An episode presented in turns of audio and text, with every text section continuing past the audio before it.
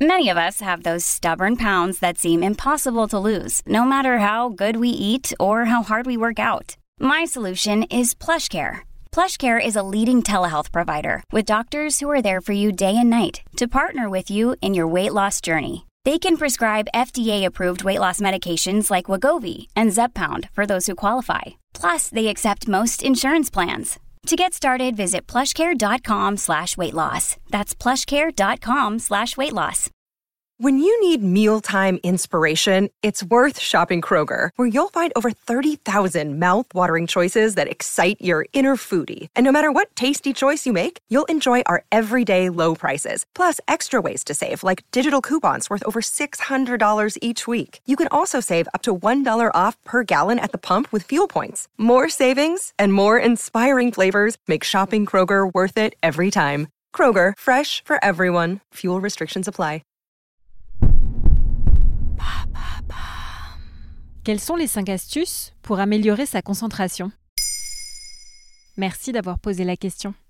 La rentrée signe le retour des longues journées passées assis devant un bureau. Mais avec la prolifération des écrans, des réseaux sociaux et des notifications, il est parfois bien compliqué de se concentrer. Pourtant, il suffit de pas grand-chose pour parvenir à focaliser son attention et venir à bout de sa to-do list. Selon une étude publiée en octobre 2020 par la revue Economist Intelligence Unit, un tiers du temps de travail de chaque salarié est perdu à cause des distractions, ce qui représenterait 580 heures par an.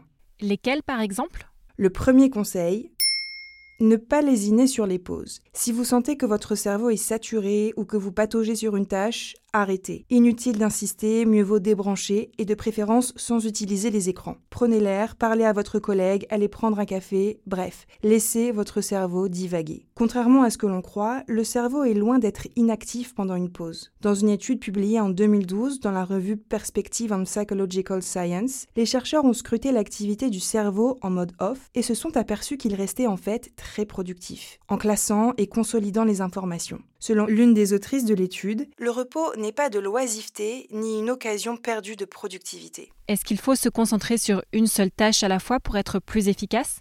Oui, c'est le deuxième conseil. Éviter de se disperser et donc éviter le multitasking. Notre cerveau n'est pas conçu pour gérer plusieurs choses à la fois. Au mieux, il peut gérer deux tâches en même temps, mais pas plus.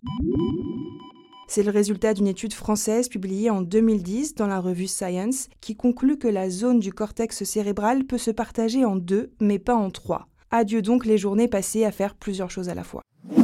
Troisième conseil, aménager son environnement de travail. Une étude menée par la faculté d'agronomie d'Oslo, publiée en 2002, démontre que le fait de s'entourer de plantes vertes au bureau peut réduire les maux de tête de 19% et la fatigue de 30%.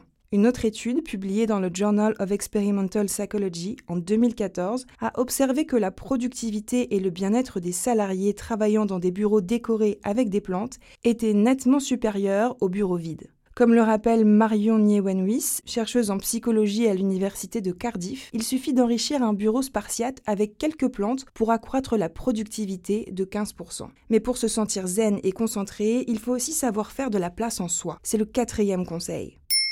Sur son site, l'université de Harvard conseille de miser sur la pleine conscience et les exercices de méditation pour doper sa concentration. La neuropsychologue Kim Wilment du Brigham and Women's Hospital affilié à Harvard explique. La pleine conscience permet de fixer l'attention sur le moment présent. Sa pratique permet de recentrer le cerveau de sorte que la concentration est plus forte au quotidien. Elle conseille un exercice tout simple. Prendre quelques minutes par jour, fermer les yeux, se concentrer sur sa respiration, son corps et ce qui nous entoure. Est-ce que tu as un dernier conseil?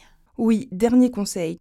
Tu vas voir, il est étonnant, mais il est très efficace. Arrêter les écrans et se plonger dans un bon bouquin au moins une demi-heure par jour. La neuropsychologue Kim Wilment conseille l'exercice suivant. Lire pendant 30 minutes, mais programmer un réveil toutes les 5 minutes pour sortir de la lecture. Pendant cette petite pause, il faut s'interroger sur la qualité de sa concentration avant de se replonger dans la lecture pour essayer de mieux faire. De cette manière, on entraîne son cerveau à se plonger dans une tâche plus rapidement et à maintenir un plus fort degré de concentration tout au long de la journée. Maintenant, vous savez, un épisode écrit et réalisé par Olivia Villamy. Ce podcast est disponible sur toutes les plateformes audio. Et si cet épisode vous a plu, n'hésitez pas à laisser des commentaires ou des étoiles sur vos applis de podcast préférés.